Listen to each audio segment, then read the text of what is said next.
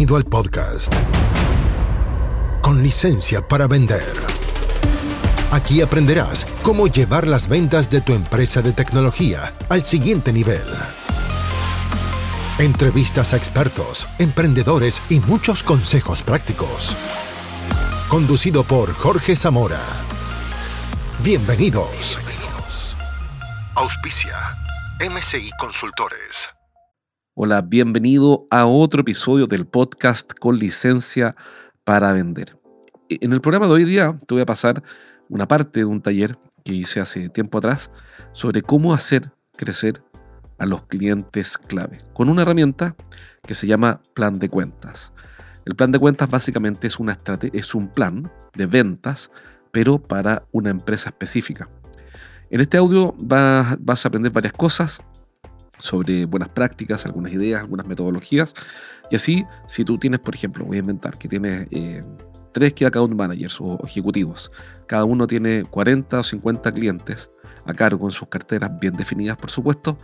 Entonces estamos hablando de que hay 150 clientes. De esos 150 clientes, probablemente hayan 10 o 20 que sean súper importantes y que tengan mucho potencial para crecer.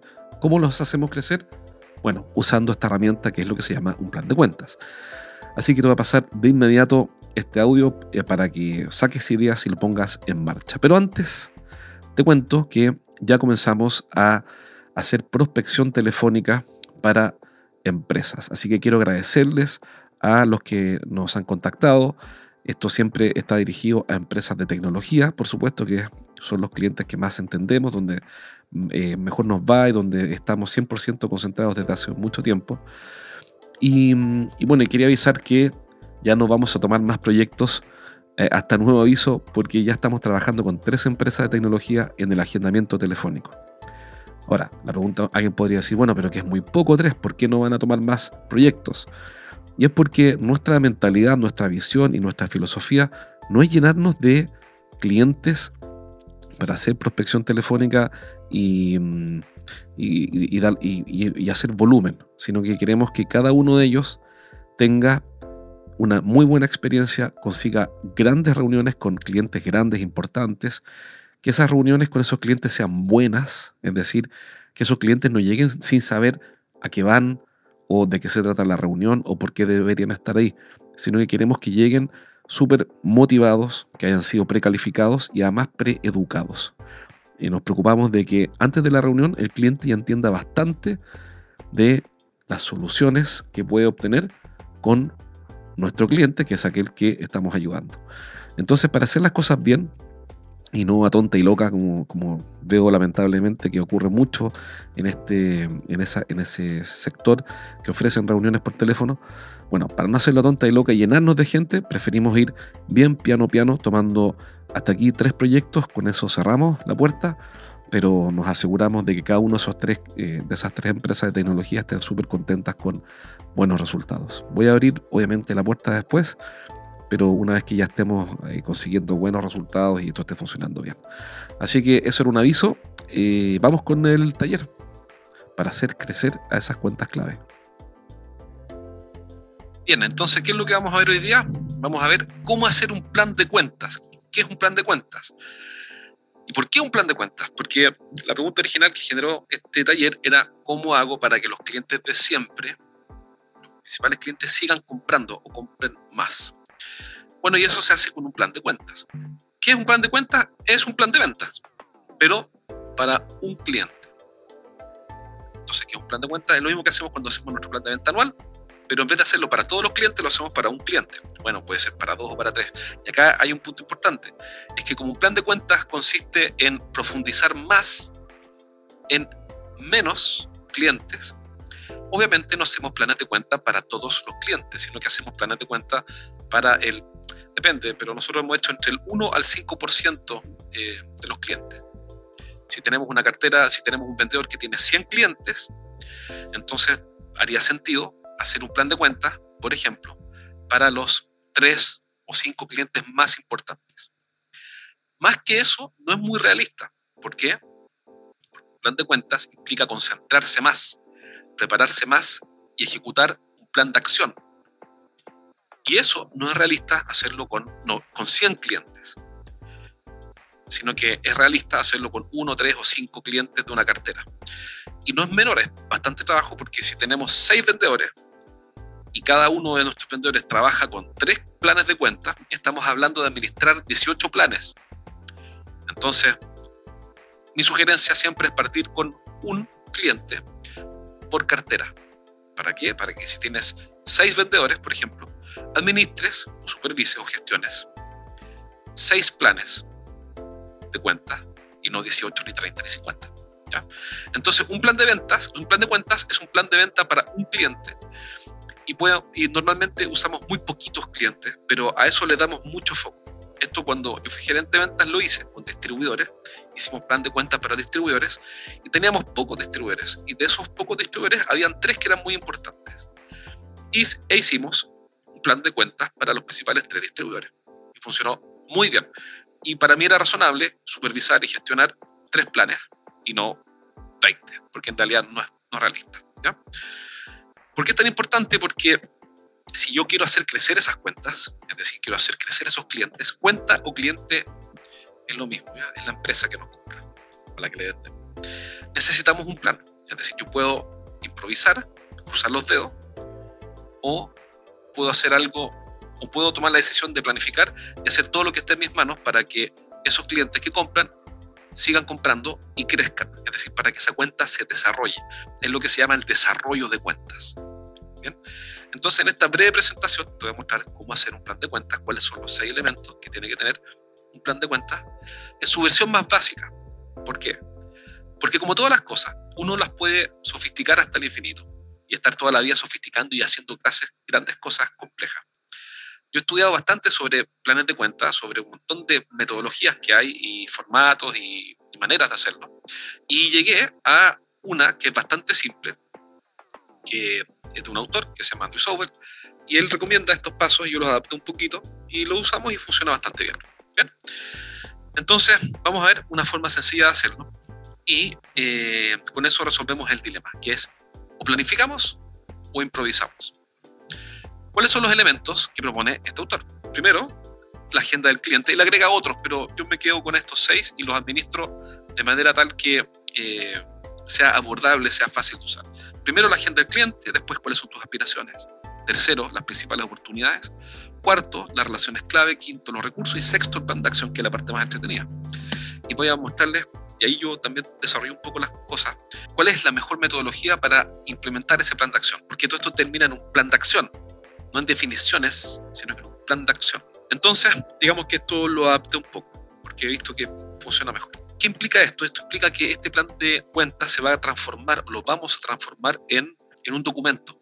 ¿Por qué? Porque lo que no está documentado no existe. Y en general, los latinos por lo menos, somos malos para documentar las cosas. Nos gusta conversar las cosas, relacionarnos con otras personas y, y buscar acuerdos, pero siempre ahorramos el esfuerzo de documentar. ¿Y por qué es tan importante documentar? Porque lo que está documentado puede ser revisado y puede ser controlado lo que no está documentado no puede ser controlado. Entonces, esto lo vamos a convertir en un pequeño documento, que después lo voy a compartir, pero básicamente ahora vamos a ver estos seis contenidos, que son los seis elementos plan de cuenta. Pero digamos, este, este documento podría ser el mismo PowerPoint que estoy presentando, eh, o podría ser también, también se, se, se, hace como tablas dentro de un archivo Word, no es mucho más que eso. Porque si es algo sencillo, entonces es fácil de hacer y fácil de revisar. El primer punto es la agenda del cliente. Y la pregunta que hay que responder es esta. ¿Cuáles son los tres objetivos más importantes de este cliente? Súper simple, en realidad autoexplicativo. ¿Cuáles son los tres objetivos que este cliente está buscando? Y yo siempre tomo en cuenta la agenda del cliente.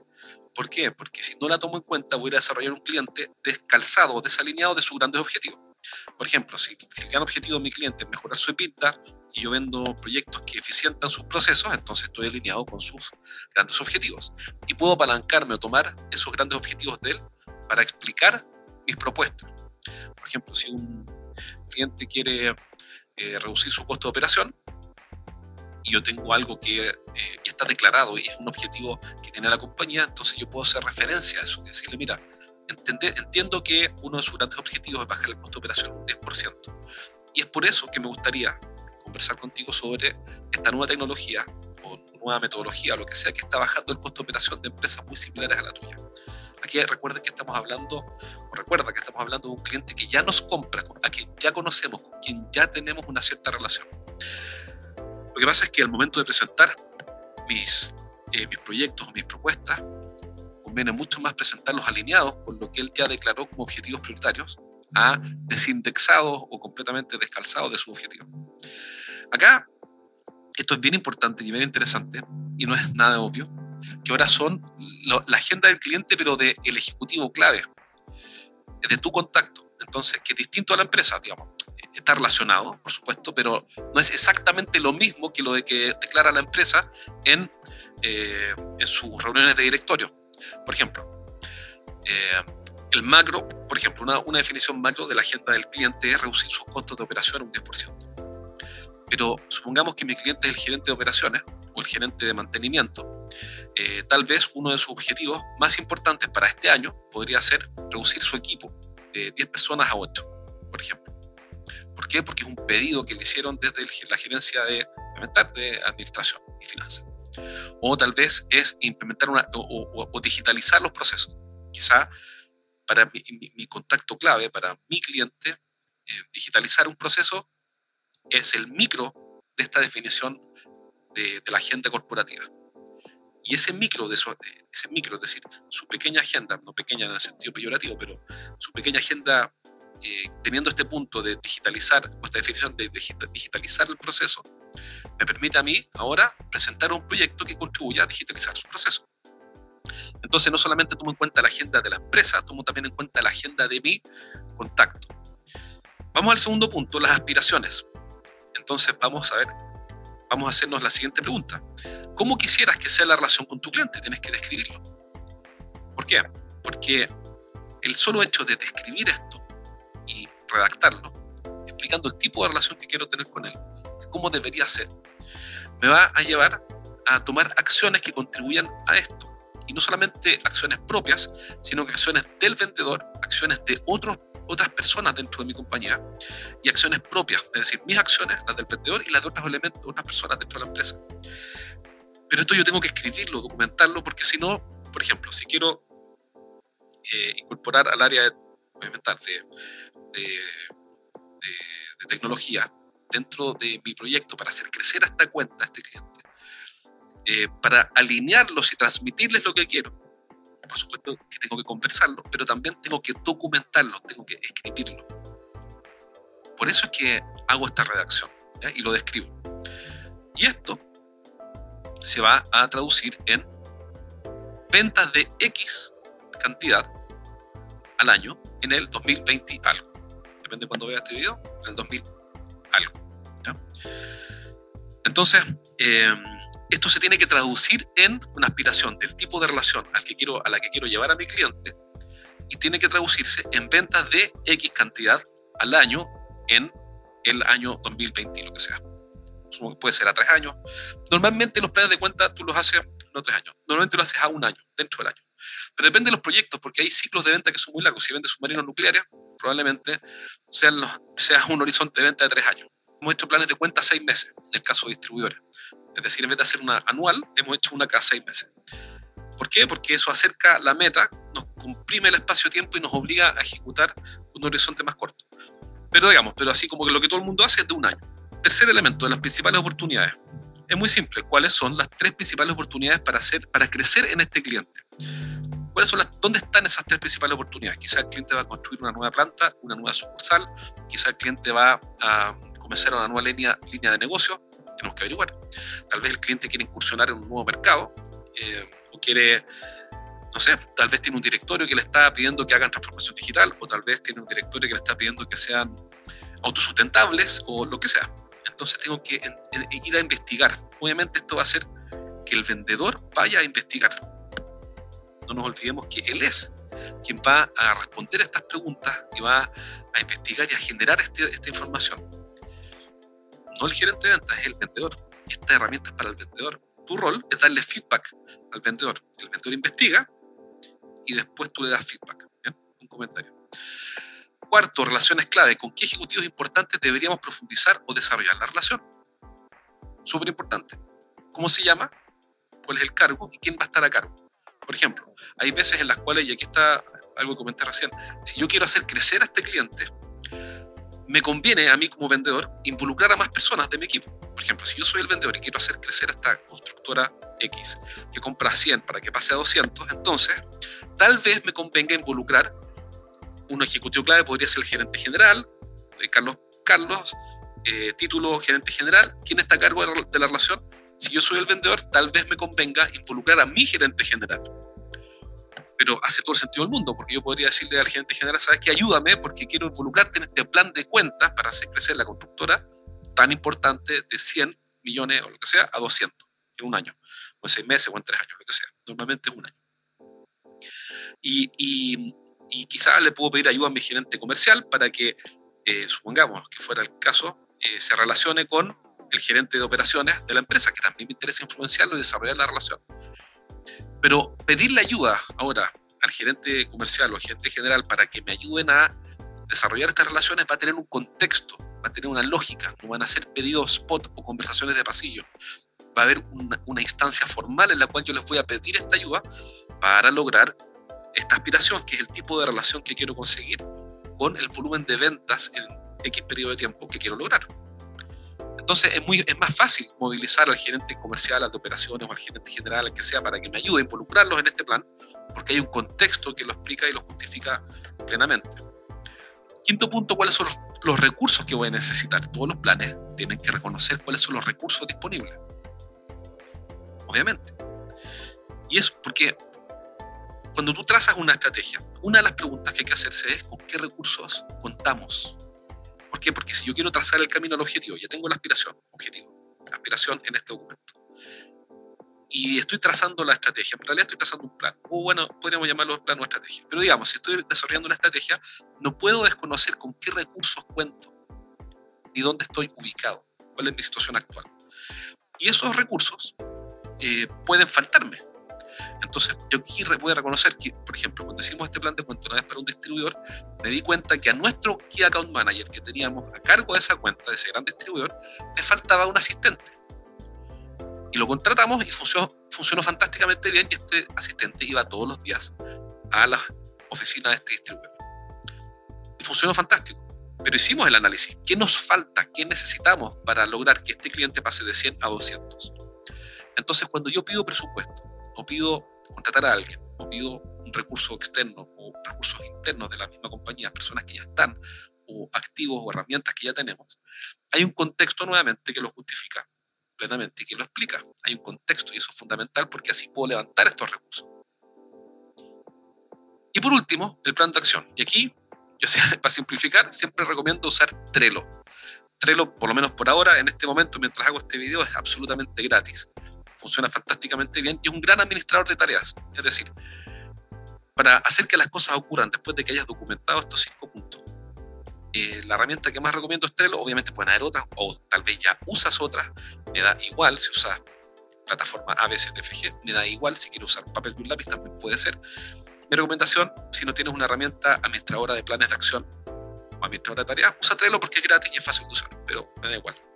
Entonces vamos a ver bueno, ¿qué, es, lo que, es lo que tiene Trello o, la herramienta que, qué es lo que debe tener la herramienta que quieras usar, sea esta o sea otra, para administrar un plan de acción?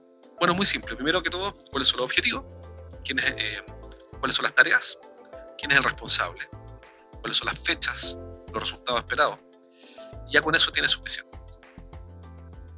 Bien, espero que este programa te haya servido. Sacan eh, por lo menos una idea. Mira, por lo menos, si cada Key Account Manager de tu equipo se concentra en un cliente, entonces eh, ya, ya tienes bastante. Si haces un buen plan eh, para que ese cliente crezca. Hace poco trabajé con una empresa, con una software factory, y tenían un gran cliente, una empresa de retail, le vendían poquito. ¿Por qué? Porque no había un plan de cuentas. Entonces, este trabajo hay que hacerlo en equipo, cada ejecutivo tiene que hacer su plan, tiene que hacerlo en profundidad, a conciencia, y pedir ayuda, involucrar a otros, involucrarte a ti, trabajar en equipo, porque no se trata de que a él le vaya bien, se trata de que a todos nos vaya bien. Entonces, trabaja en equipo, concéntrate en una cuenta por lo menos, en una empresa por cada uno de tus Key Account Managers, y estoy seguro que vas a tener buenos resultados. porque el solo hecho de planificar supera a improvisar. También te cuento que estoy buscando eh, un nuevo partner para que se agregue a nuestro equipo de consultores. Es decir, estoy buscando un nuevo consultor. Requisitos tienen que tener por lo menos 10 o 15 años de experiencia en ventas business to business, en ventas de proyectos, ojalá ingeniería, idealmente tecnología, eh, de profesión, idealmente ingeniero. Es el perfil que más estamos buscando.